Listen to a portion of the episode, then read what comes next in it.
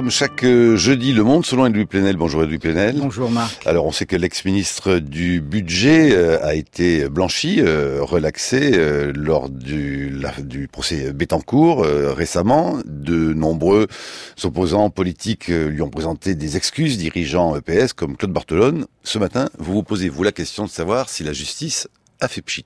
Eh oui, vous connaissez ce goût langagier de Jacques Chirac euh, grâce à ses conseillers. Euh, cela a beau être abracadabrantesque et finalement cela fait pchit. C'est la question que tout le monde se pose. Et évidemment, c'est une alarme pour nous journalistes. Vous savez, Charles Péguy, que je cite régulièrement dans ses chroniques, disait il faut faire des personnalités personnaliser le débat, s'en prendre, et lui, c'était le cas du parti intellectuel qu'il dénonçait.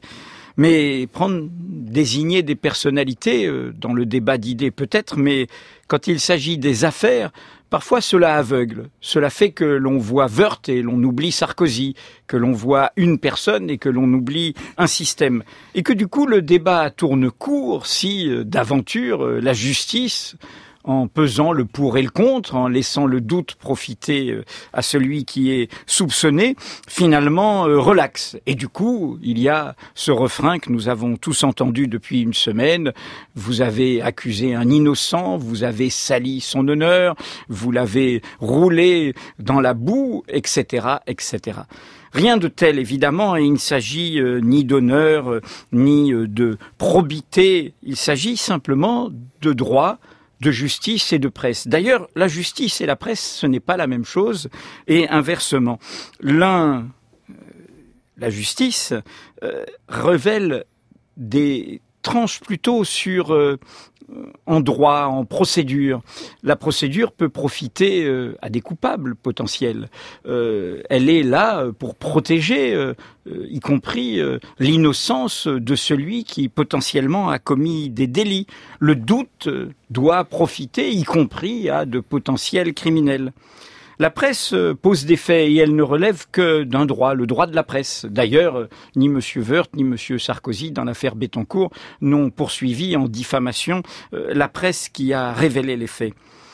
Et du coup, il faut aller jusqu'au bout de cette pédagogie, de cette pédagogie démocratique, de la démocratie comme un, non pas blanc-noir, je suis jugé, je suis innocent, mais d'un débat complexe entre des faits posée par la presse, et ensuite une instruction judiciaire qui, dans les limites du droit, arrive ou non euh, jusqu'au tribunal et jusqu'à une sanction ou non.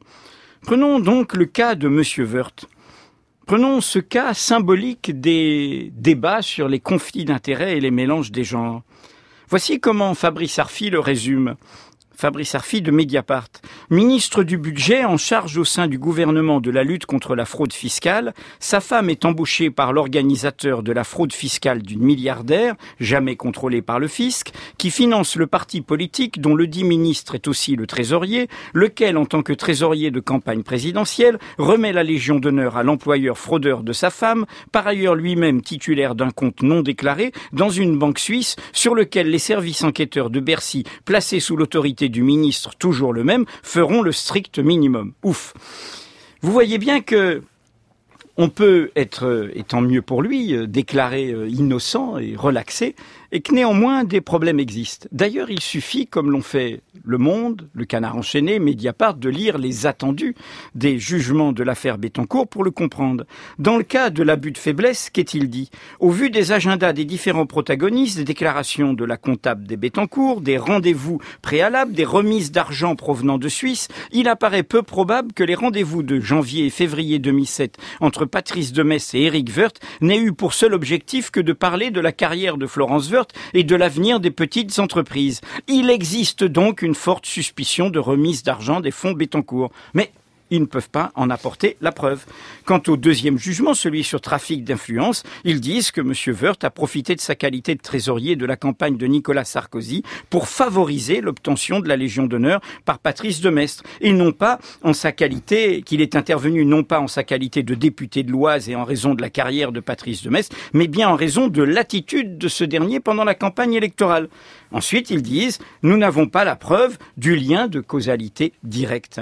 Et donc, nous sommes au cœur d'une question qui est que, au fond, ce ne sont pas les dossiers qui sont vides, mais le droit qui est faible quand il s'agit de briser les reins de la corruption. Je vous cite un seul chiffre et j'en termine. Les statistiques du ministère de la Justice nous rappellent que le trafic d'influence n'a représenté en 2012 que 6% des sanctions étudiées par le service central de prévention de la corruption, soit 9 dont une seule a donné lieu à une peine de prison ferme. Bref, la question qui est posée, c'est la question de l'impuissance judiciaire jusqu'au bout face aux faits de corruption, de mélange d'intérêts et de conflits d'intérêts.